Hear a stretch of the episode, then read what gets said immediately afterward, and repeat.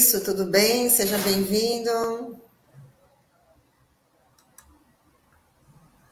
Olha o, o áudio, Carriço, ligue seu microfone. Opa, já comecei derrapando aqui. Bom dia a todas e a todos. Vamos lá.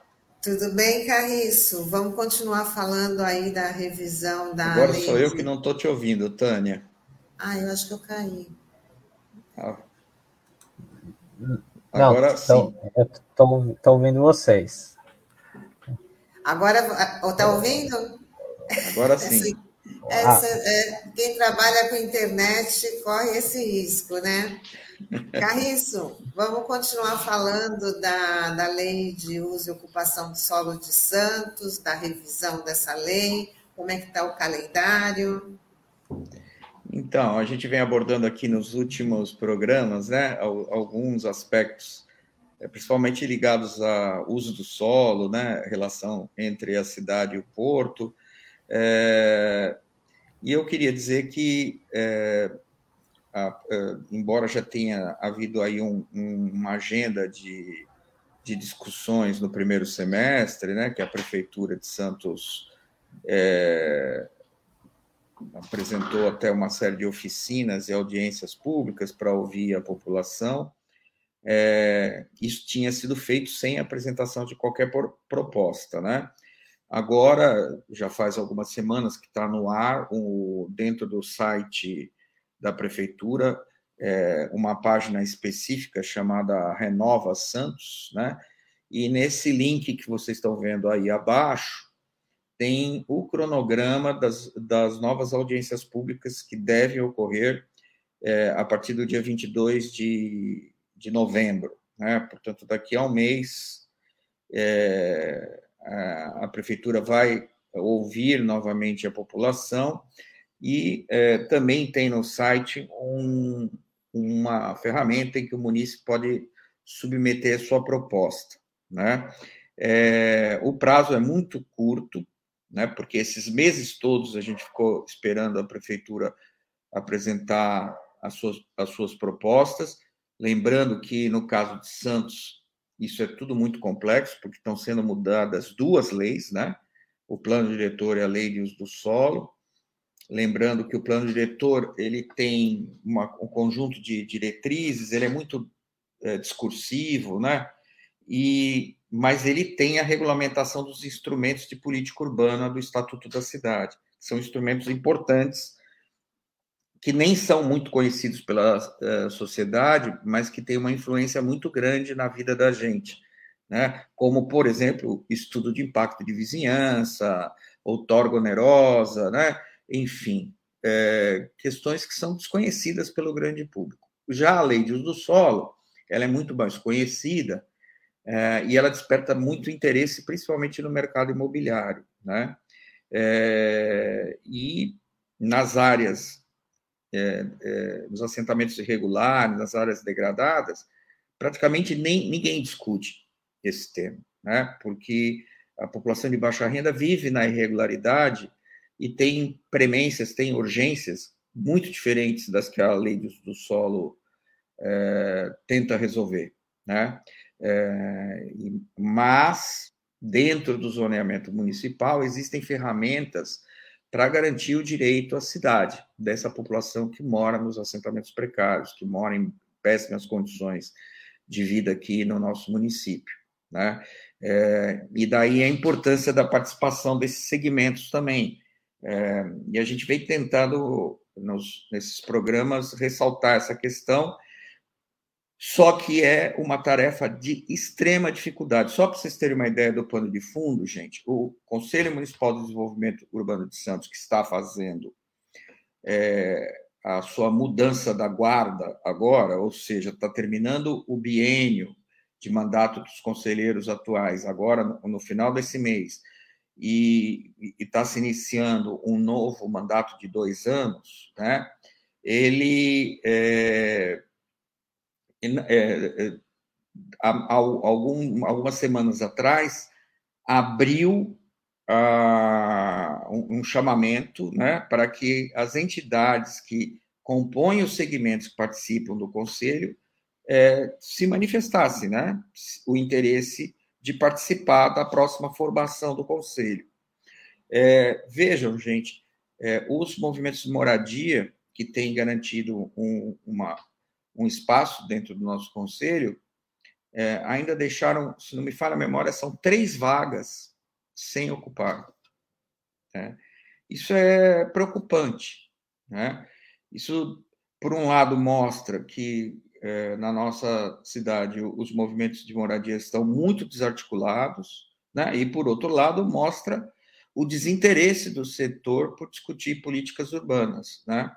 O que eu até compreendo por essas razões que eu falei anteriormente, mas que é um equívoco, na minha opinião. Né? Os movimentos de moradia tinham que ocupar os espaços né, nas discussões sobre políticas urbanas, porque estas políticas interferem nos projetos habitacionais, interferem, por exemplo, no preço da terra. Ao interferir no preço da terra, elas vão tornando, por vezes, como é o caso de Santos, cada vez mais difícil o acesso à moradia em localizações boas, né? próximas do emprego, próximas de serviços e tal.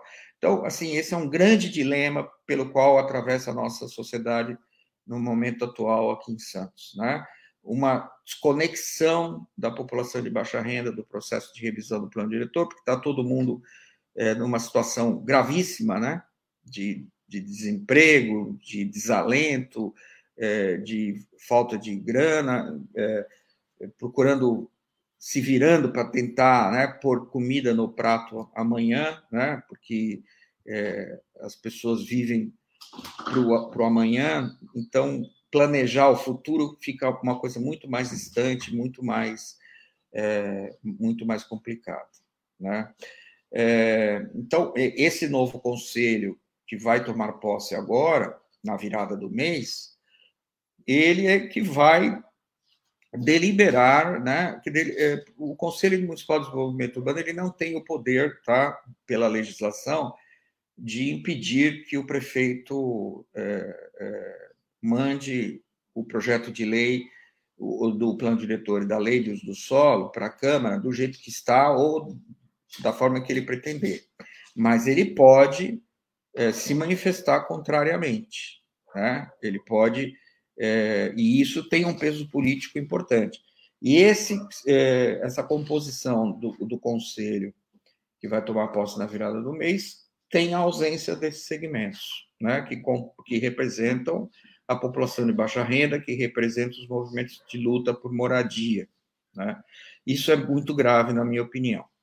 É, e, paralelamente a tudo isso, gente, como eu já mencionei no programa anterior, o município de Guarujá também está fazendo o seu processo de revisão do plano diretor, né? A gente falou aqui muito da importância de discutir a, a, o, o, uso só dos dois lados do canal do estuário, né? E está aí para vocês na tela é, a, o cronograma de discussões, né? É, então, em outubro, em tese, é, tá aí o link para vocês terem acesso ao material. Inclusive, tem lá um campo para as pessoas enviarem propostas, mas esse campo ele já expirou, então o prazo para envio de propostas já expirou, tá? É, no entanto, estão previstas audiências públicas, como vocês estão vendo aí em novembro.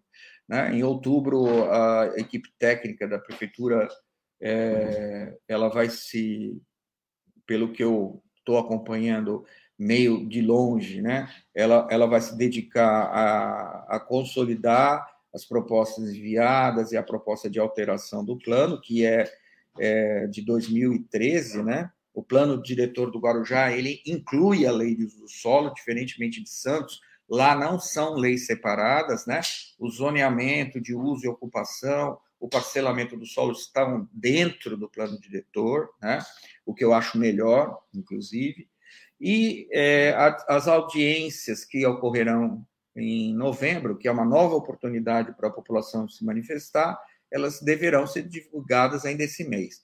Gente, tudo isso está acontecendo no pano, com o pano de fundo do, do pedido de impeachment do prefeito do Guarujá. Né? Então, a gente não sabe é, a, a, gente não tem como assegurar que esses cronogramas serão mantidos e como vai se dar esse processo, né? Que com certeza vai ser recheado de conflitos. Algo que eu tenho acompanhado é o descontentamento de populações é, de classe média, né, que vivem em bairros que têm uma boa qualidade de vida, com uma densidade menor, com a possibilidade de verticalização nessas áreas. Né? Essa é sempre uma discussão muito é, é, complexa, mas é muito importante também. Então, essas, essas comunidades, elas, é, como por exemplo a do Guaiúba, têm se mobilizado muito, reivindicado seus direitos e estão muito preocupadas com o processo de, de densificação é, dessas áreas. Né? Ah, só que, como a gente sabe, né, nem sempre o aumento da densidade construtiva resulta em aumento da densidade habitacional, né? Em áreas que você tem um padrão de alta renda de, de produção imobiliária, é, a população costuma não crescer muito quando o, o bairro verticaliza, né? Por outro lado, gente, ontem né, veio a notícia que a barreira do João Guarda de novo deu sinal de se manifestar, né? É novo é, escorregamento. Gente, o lugar onde aconteceu uma das maiores tragédias da história da Baixada Santista, né? No início de março do ano passado, né? É, apesar do, da, das uh, intervenções que a prefeitura do Guarujá tem promovido na área, é, continua apresentando sinais de instabilidade, né? E continua sendo um grande desafio. De modo geral, né, a, a, a, a grande parte da população do Guarujá está submetida a esse tipo de risco, né, em maior ou menor grau, e isso também é um problema que deveria estar sendo discutido na revisão do plano diretor, né, e não de forma separada. Então, esse é, é o plano de fundo. Assim como em Santos, a baixa renda não está participando ativamente do processo, no Guarujá, quem está correndo risco de morrer também não está participando do processo de revisão do plano diretor. Né? Até porque tem, precisa saber se vai estar vivo amanhã. Né? É, então, esse é o plano de fundo é, da revisão de leis fundamentais para o destino das cidades aqui no centro da nossa região. Né? Uma absoluta desconexão do tema com a situação é, de de, do risco de, de vida, da qualidade de vida de quem mais precisa, né? Que a prefeitura olhe, que a prefeitura cuide, que a prefeitura estabeleça é, programas e projetos para garantir o direito à cidade, que está lá no artigo 182 da Constituição Federal. Carriço, você chamou a atenção para duas coisas é, muito importantes, porque principalmente aí na questão do Guarujá, porque poderemos ter aí uma tragédia anunciada se não for levado em conta né, todas essas questões, todos esses projetos, e na questão dos movimentos sociais, essa desarticulação para que o poder, o poder público é o que mais interessa é essa separação, esse não envolvimento, né, esse não engajamento. Então, é muito necessário que os movimentos sociais, apesar de ser desestimulador, de né, às vezes estar tá dando murro em ponta de faca, mas não pode desistir, porque é tudo que interessa ao poder público, você não acha? Sim, e as ferramentas que são dadas para a população de baixa renda intervir no processo são absolutamente inúteis, inúteis, né? Imagina se uh, uma família de baixa renda vai entrar no site da Prefeitura de Santos ou no, da Prefeitura de Guarujá, procurar lá o misterioso link onde está o processo de revisão do plano diretor. Por exemplo, se você entra no site da Prefeitura do Guarujá, você tem que rolar a página para encontrar lá um link, e quando você clica, nem sequer esse campo do site da Prefeitura remete, que é esse que está aí, gente, nem sequer ele remete ao plano diretor atual. Então, não tem uma cartilha, sabe, que explique do, o que, que trata o plano diretor atual, é, é, o que, que poderia ser mudado para melhorar as condições de vida das pessoas, né? É, enfim, tem lá uma apresentação desse tipo PowerPoint que a pessoa pode baixar, mas assim muito rasa, muito pouco aprofundada, não tem nenhum diagnóstico. É uma coisa, sabe, que dá é, dá um certo, uma certa angústia, né? É, no Santos, todo o processo de revisão do plano diretor está escondido, né, no site da prefeitura sob a, o, o nome de Renova Santos. Então, você tem que ir lá, entrar na página da prefeitura, dependendo da configuração do seu navegador, você não enxerga esse campo Renova Santos logo de cara, né? Algumas pessoas conseguem, outras. E pequenininho, assim, está escrito que aquilo lá tem a ver com a revisão do plano diretor, né? Aí você entra, tem uma tonelada de documentos, tem o cronograma, tem a ferramenta para a população se manifestar, Diga-se de passagem, no caso de Santos, nós temos um diagnóstico muito bacana, né? mas que é, é, é difícil de acesso, entendeu? A, a população, é, para achar onde que isso está, abrir e ler 200 páginas daquilo e entender a relação daquilo com a vida cotidiana, é uma tarefa é, para a própria prefeitura. A prefeitura tinha que fazer essa conexão. Né? Pegar aquele diagnóstico, que é maravilhoso, é o melhor que eu já vi é, em décadas, tá? É, e fazer a conexão daquilo com as leis atuais, como elas estão vigorando, e com a proposta que a prefeitura está fazendo de alteração. E, por exemplo, se você pega a lei de uso do solo que está sendo proposta, e cotejar essa proposta com o diagnóstico, você não vai estar, tá, você não vai entender por que aquela proposta é daquela forma. Né? Porque tem muitos aspectos que estão no diagnóstico que a própria prefeitura fez que não se coadunam com a proposta que a prefeitura está apresentando. Esse é um aspecto central. Bom, é isso aí, Carriço. Vamos continuar falando sobre isso aqui na nossa na nossa programação, na sua coluna, porque é assunto para lá de importante, né? Todas essas informações. Queria desejar um bom dia, Carriço, obrigada. E até a bom semana dia. que vem. Bom dia, Sandro. Bom dia, Tânia. Bom dia, internautas e ouvintes da RBA. Até a próxima semana. Tchau, tchau. Tchau, Carriço. Até a próxima.